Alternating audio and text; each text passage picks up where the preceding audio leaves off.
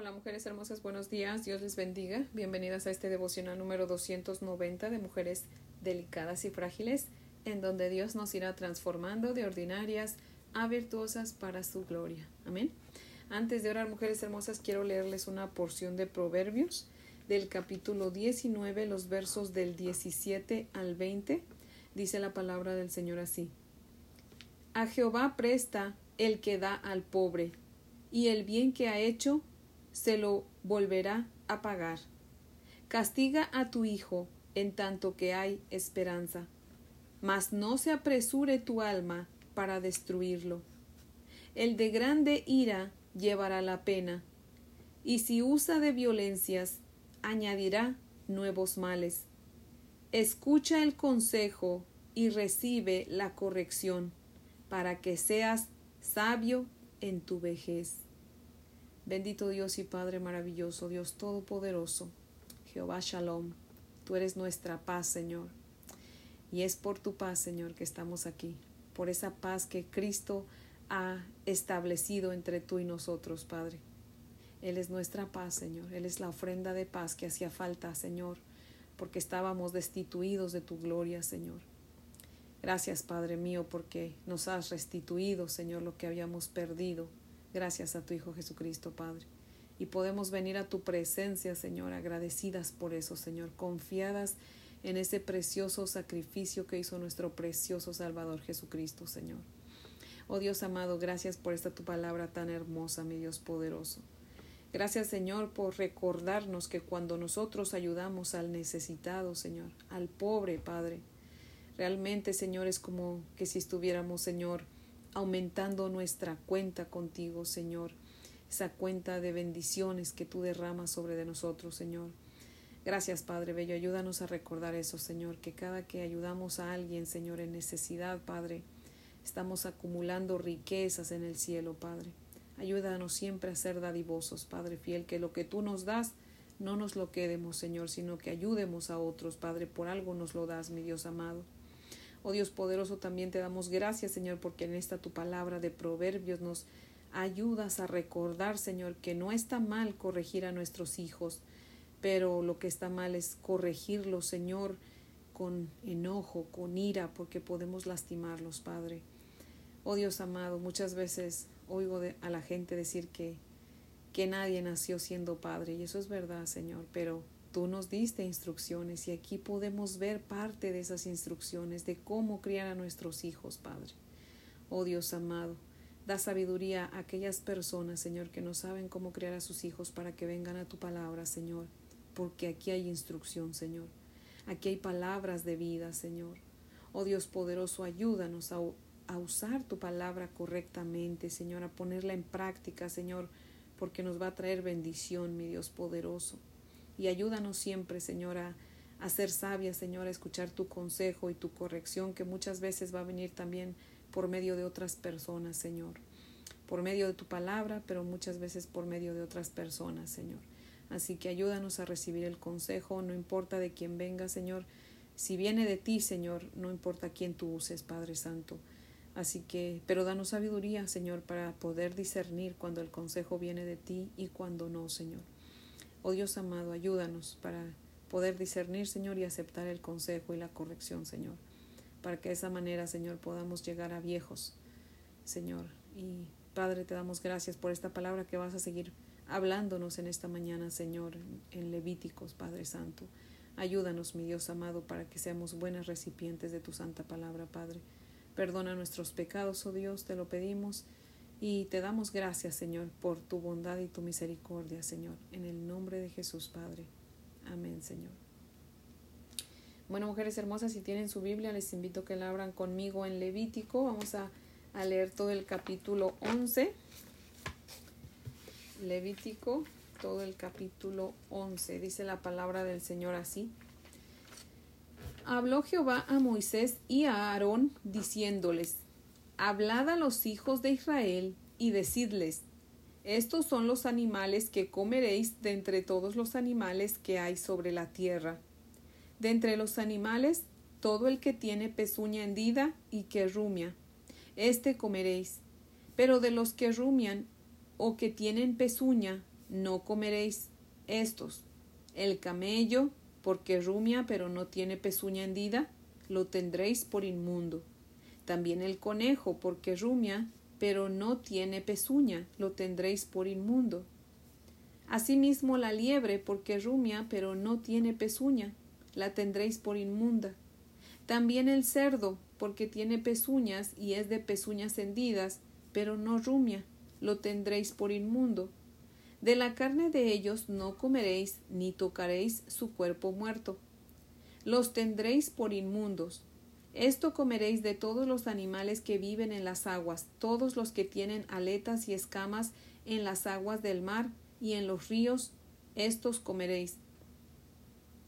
Pero todos los que no tienen aletas ni escamas en el mar y en los ríos, así de todo lo que se mueve como de toda cosa viviente que está en las aguas, los tendréis en abominación.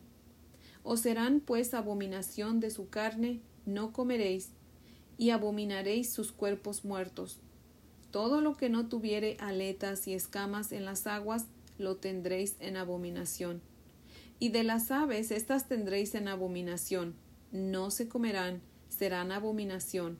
El águila, el quebrantahuesos, el azor, el gallinazo, el milano según su especie, todo cuervo según su especie, el avestruz, la lechuza, la gaviota, el gavilán según su especie, el búho, el somormujo, el ibis, el calamón, el pelícano, el buitre, la cigüeña, la garza según su especie, la abubilla y el murciélago. Todo insecto alado que anduviere sobre cuatro patas tendréis en abominación. Pero esto comeréis de todo insecto alado que anda sobre cuatro patas, sobre se me, se me ah, trabó la lengua, dice una hermana, se me, se me lengua la traba. Pero en el verso 21, pero esto comeréis de todo insecto alado que anda sobre cuatro patas, que tuviere piernas además de sus patas para saltar con ellas sobre la tierra. Estos comeréis de ellos, la langosta según su especie, el langostín según su especie, el argol según su especie, y el agab según su especie. Todo insecto alado que tenga cuatro patas tendréis en abominación. Y por estas cosas seréis inmundos, Cualquiera que tocare sus cuerpos muertos será inmundo hasta la noche. Y cualquiera que llevare algo de sus cadáveres lavará sus vestidos y será inmundo hasta la noche. Todo animal de pezuña, pero que no tiene pezuña hendida ni rumia, tendréis por inmundo, y cualquiera que los tocare será inmundo. Y de todos los animales que andan en cuatro patas tendréis por inmundo a cualquiera que ande sobre sus garras, y todo el que tocare sus cadáveres será inmundo hasta la noche. Y el que llevare sus cadáveres lavará sus vestidos y será inmundo hasta la noche. Los tendréis por inmundos, y tendréis por inmundos a estos animales que se mueven sobre la tierra, la comadreja, el ratón, la rana según su especie, el erizo, el cocodrilo, el lagarto, la lagartija y el camaleón estos tendréis por inmundos de entre los animales que se mueven, y cualquiera que los tocare cuando estuvieren muertos será inmundo hasta la noche. Y todo aquello sobre lo que cayere algo de ellos después de muertos será inmundo, sea cosa de madera, vestido, piel, saco, sea cualquier instrumento con que se trabaja, será metido en agua y quedará inmundo hasta la noche. Entonces quedará limpio Toda la vasija de barro dentro de la cual cayere alguno de ellos será inmunda, así como todo lo que tuviere en ella, y quebraréis la vasija. Todo alimento que se come sobre el cual cayere el agua de tales vasijas será inmundo, y toda bebida que hubiere en esas vasijas será inmunda. Todo aquello sobre lo que cayere parte del cadáver de ellos será inmundo. El horno u hornillos se derribarán, son inmundos y por inmundos los tendréis. Con todo, la fuente y la cisterna donde se recogen aguas serán limpias, mas lo que hubiere tocado en los cadáveres será inmundo. y si cayere algo de los cadáveres sobre alguna semilla que se haya de sembrar, será limpia. Mas si se hubiere puesto agua en la semilla y cayere algo de los cadáveres sobre ella, la tendréis por inmunda. Y si algún animal que tuviereis para comer muriere, el que tocare su cadáver será inmundo hasta la noche, y el que comiere del cuerpo muerto lavará sus vestidos y será inmundo hasta la noche. Asimismo el que sacare el cuerpo muerto lavará sus vestiduras y será inmundo hasta la noche. Y todo reptil que se arrastra sobre la tierra es abominación, no se comerá. Todo lo que anda sobre el pecho y todo lo que anda sobre cuatro o más patas, de todo animal que se arrastra sobre la tierra, no lo comeréis porque es abominación. No hagáis abominables vuestras personas con ningún animal que se arrastra, ni os contaminéis con ellos, ni seáis inmundos por ellos, porque yo soy Jehová vuestro Dios. Vosotros, por tanto, os santificaréis y seréis santos, porque yo soy santo. Así que no contaminéis vuestras personas con ningún animal que se arrastre sobre la tierra, porque yo soy Jehová, que os hago subir de la tierra de Egipto para ser vuestro Dios. Seréis pues santos, porque yo soy santo. Esta es la ley acerca de las bestias y las aves y todo ser viviente que se mueve en las aguas y todo animal que se arrastra sobre la tierra, para hacer diferencia entre lo inmundo y lo limpio, y entre los animales que se pueden comer y los animales que no se pueden comer. Amén. Ahora les voy a leer el, el comentario de Matthew Henry que cita lo siguiente. Dice, estas leyes parecen haberse concebido, número uno, como prueba de la obediencia del pueblo, de la manera que se prohibió a Adán comer del árbol de la ciencia. Además, para enseñarles a negarse a sí mismos y a gobernar sus apetitos. Número dos, para que los israelitas se conservaran diferentes de otras naciones. Muchos de los animales prohibidos eran también objeto de superstición e idolatría entre los paganos. El pueblo aprendía a hacer distinción entre lo santo e impío en sus amistades y en las relaciones más cercanas. Número 4. La ley prohibía no solo comer animales inmundos, tampoco debían tocarlos. Los que deben guardarse de todo pecado deben ser cuidadosos para evitar todas las tentaciones o acercarse a lo que puede tentarlos. Las excepciones son muy minuciosas y todas tienen el, el objetivo de, de pedir cuidado y exactitud constante en la obediencia y enseñarnos a obedecer. Aunque disfrutamos de nuestra libertad cristiana y estamos libres de tales observancias abrumadoras, debemos tener cuidado para no abusar de nuestra libertad, porque el Señor ha redimido y llamado a su pueblo para que sea santo como Él es santo. Debemos salir del mundo y apartarnos de Él. Tenemos que dejar la compañía de los impíos y todas las relaciones innecesarias con quienes están muertos en pecado. Tenemos que ser celosos de buenas obras, seguidores devotos de Dios y compañeros de su pueblo. Fin de la cita. En este capítulo 11 vemos la ley de, de, la comida, ¿verdad? Prácticamente lo que se podía comer y lo que no, ¿verdad? De los animales limpios e inmundos, ¿verdad? Y lo más seguro es que pues Dios haya prohibido a su pueblo de comer ciertos alimentos porque quería protegerlos, ¿verdad? Eh, hace un tiempo vi, o bueno, más bien leí, ¿verdad? En algún lugar que cuando en el tiempo de la de la peste negra o, la peste bubónica, pero creo que se conoce más como la peste negra, en Europa, que creo que fue en el 1300 y algo, en donde murieron uno de cada cuatro personas, resulta que los judíos eran inmunes. Y hasta donde sé, hasta el día de hoy, ellos siguen respetando, los judíos siguen respetando las leyes del Antiguo Testamento, tanto la de no comer ciertos alimentos como la de lavarse las manos, ¿verdad? Cuando Dios nos prohíbe algo es porque nos ama, mujeres hermosas, y quiere lo mejor para nosotros, ¿verdad? Aunque en el Nuevo Testamento, pues ya podemos comer de todo, eh, creo que también sería bueno cuidar lo que comemos para permanecer saludables, ¿no cree?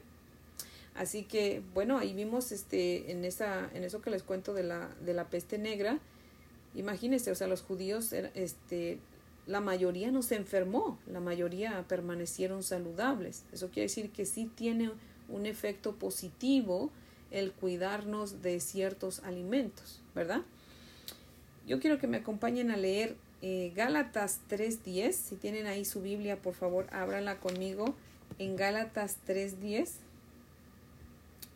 Vamos a leer los versos. Bueno, Gálatas 3, vamos a leer los versos del 10 al 25. Dice la palabra del Señor así en Gálatas 3, del 10 al 25.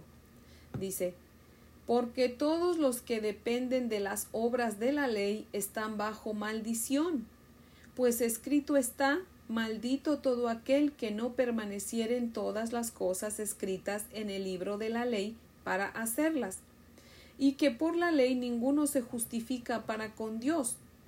Es evidente porque el justo por la fe vivirá. Y la ley no es de fe, sino que dice el que hiciere estas cosas vivirá por ellas.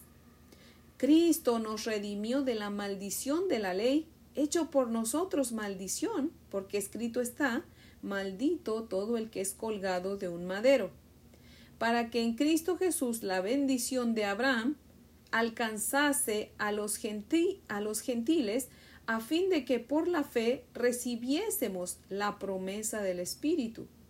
Hermanos, Hablo en términos humanos. Un pacto, aunque sea de hombre, una vez ratificado, nadie lo invalida ni le añade. Ahora bien, a Abraham fueron hechas las promesas y a su simiente.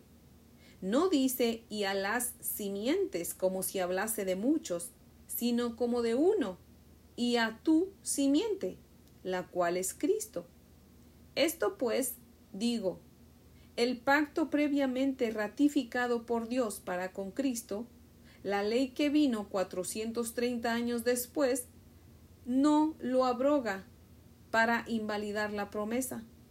Porque si la herencia es por la ley, ya no es la promesa. Pero Dios la concedió a Abraham mediante la promesa. Entonces, ¿para qué sirve la ley?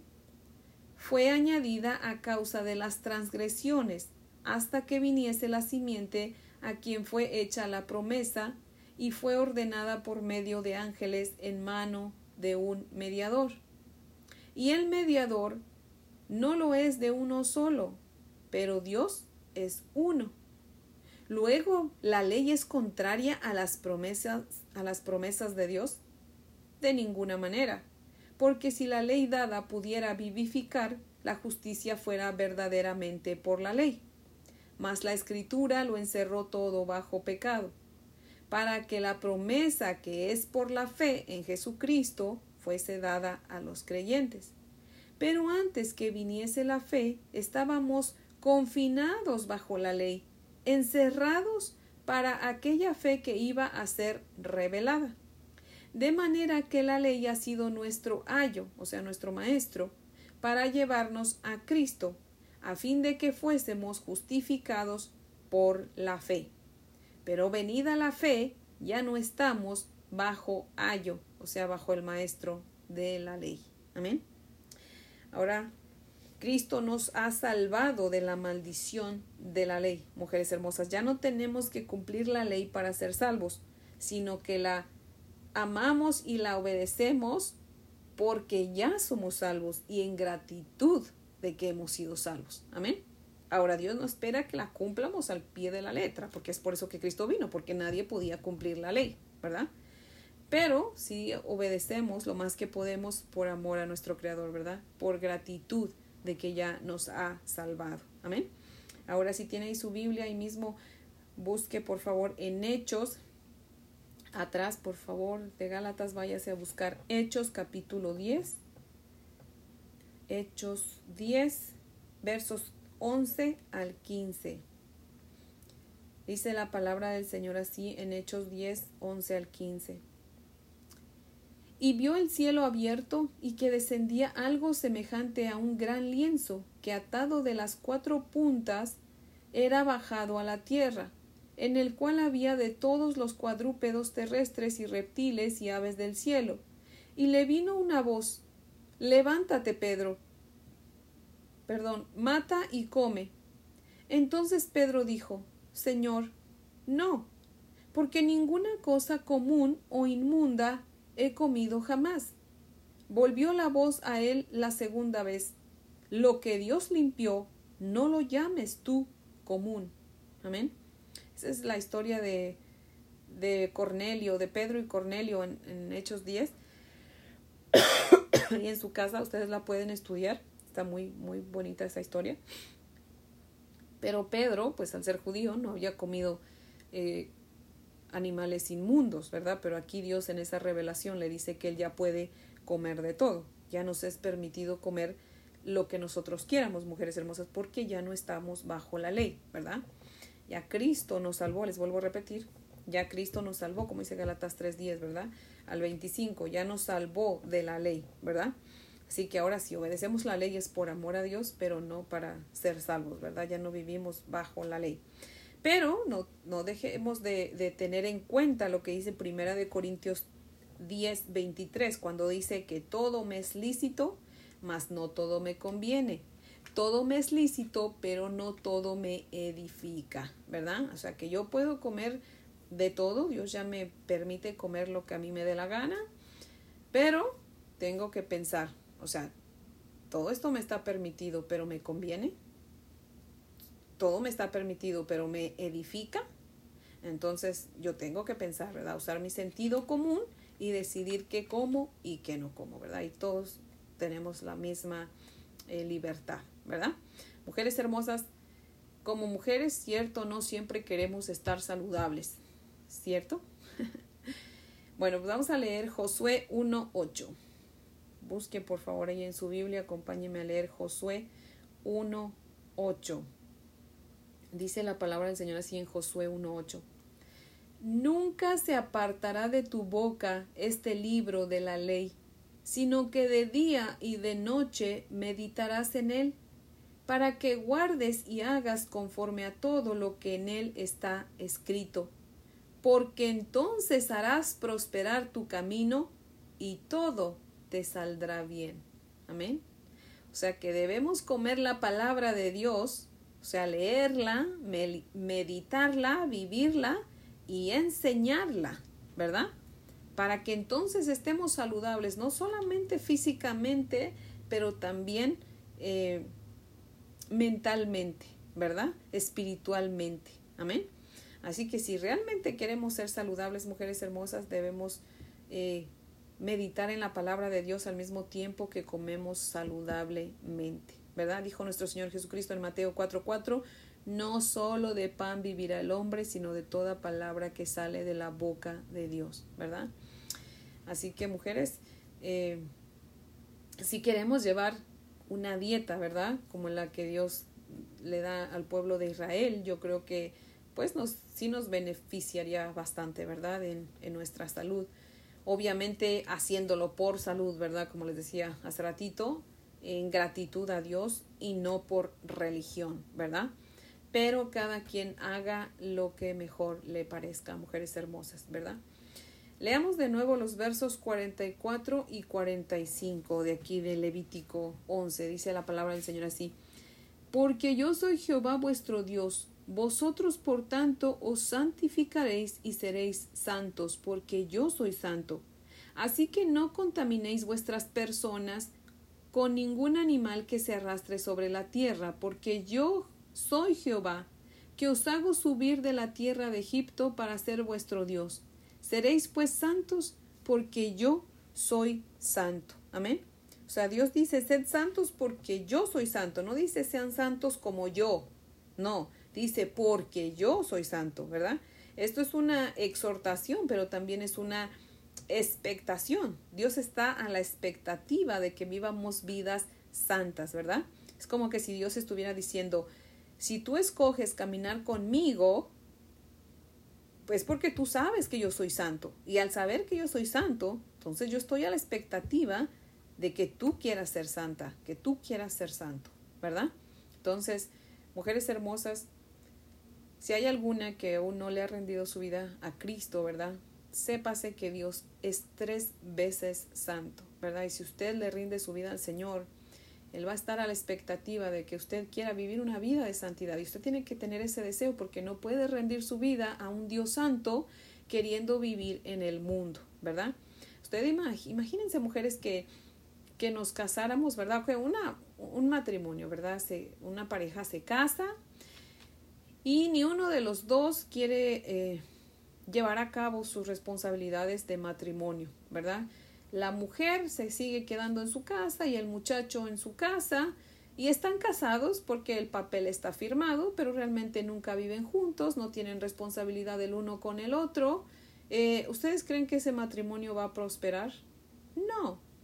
De la, lo mismo pasa con una persona cuando le rinde su vida al Señor, pero dice, bueno, yo ya hice una oración aceptando a Cristo como mi Señor y Salvador y pues dicen que si yo hago una oración con fe, yo ya soy salva, así que pues no importa si no voy a la iglesia, no importa si no leo, no leo la palabra, no importa si yo sigo viviendo de la misma manera, Dios me ama y yo ya soy salva. ¿Ustedes creen que eso es así? No.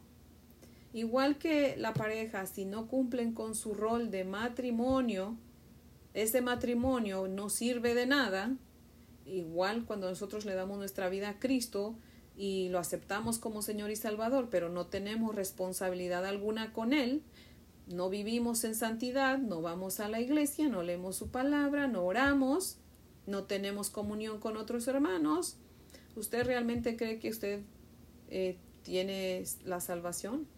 ¿No más porque hizo una oración aceptando a Cristo como Señor y Salvador? No, Vamos a Mateo, acompáñenme en Mateo tantito, por favor. Si tiene ahí su Biblia, ábrala, por favor, en Mateo.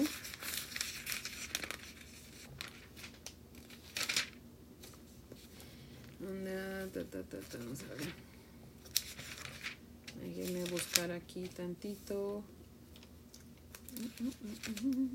No, no es, no es Mateo, déjenme buscar, espérenme.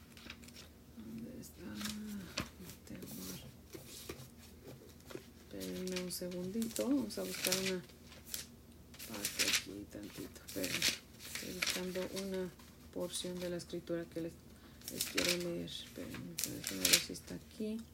Donde yo creo. Pero no creo que sea aquí. No tengo Marcos. No se me vayan, aquí estoy buscando. Un momentito. Un momentito. Un momentito.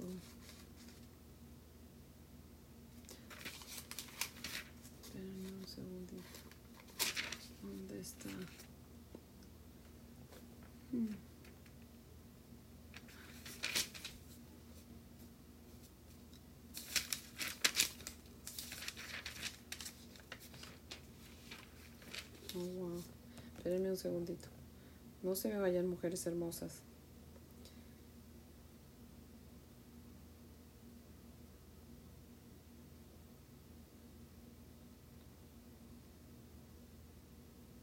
No se vayan.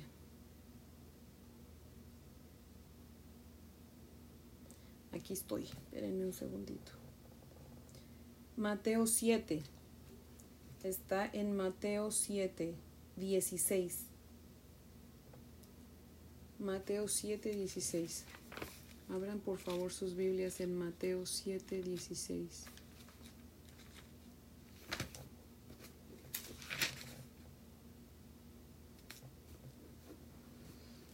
Dice,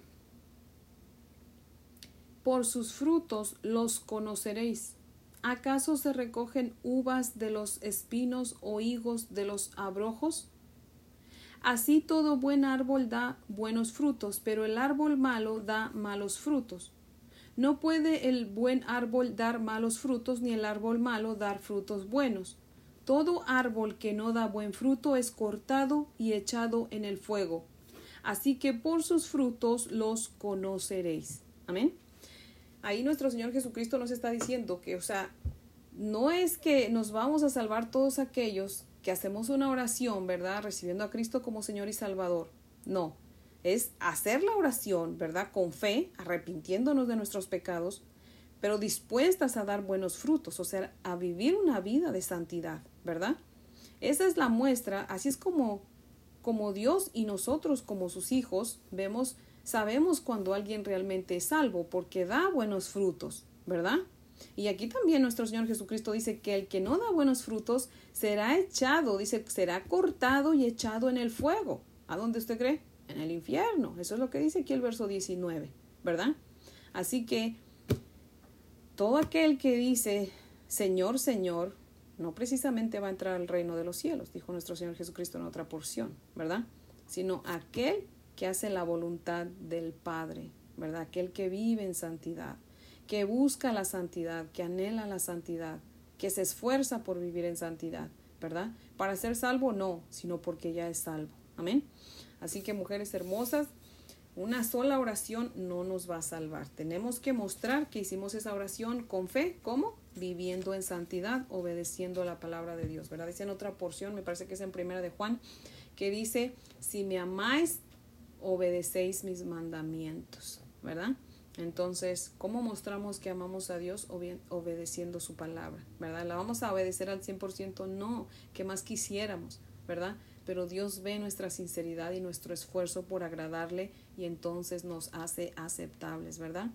Así que mujeres hermosas, ese es el devocional de hoy que yo espero que sea de gran bendición y pues las invito a orar para que podamos concluir. Amén. Oremos.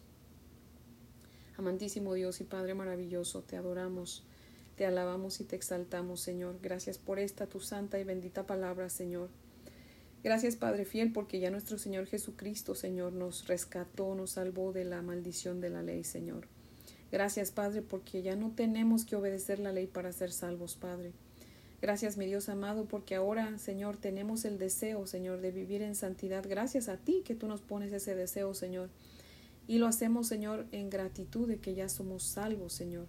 No para ser salvos, Padre. Y tú conoces nuestro corazón, Señor amado. Ayúdanos siempre, Señor, a discernir, Señor, por favor, en tu palabra, Señor, para que podamos entender, Señor, qué es lo que debemos hacer y, qué es la motivación que tenemos que tener para hacerlo, Señor.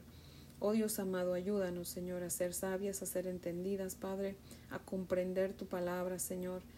Sabemos que muchas cosas no las vamos a comprender, Señor, hasta que lleguemos a tu presencia, Padre, pero Señor, permite que tu Espíritu Santo nos instruya, Señor, lo más que pueda, Señor, para que podamos entender y ayúdanos, Señor.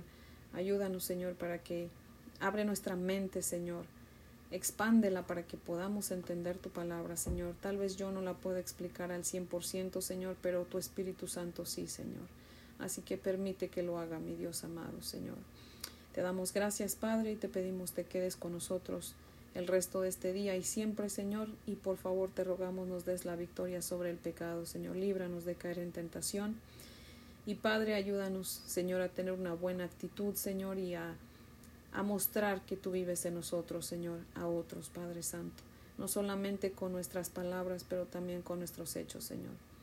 Te damos gracias, oh Dios amado, y en tu presencia quedamos, Padre, en el nombre de Jesús. Amén, Señor.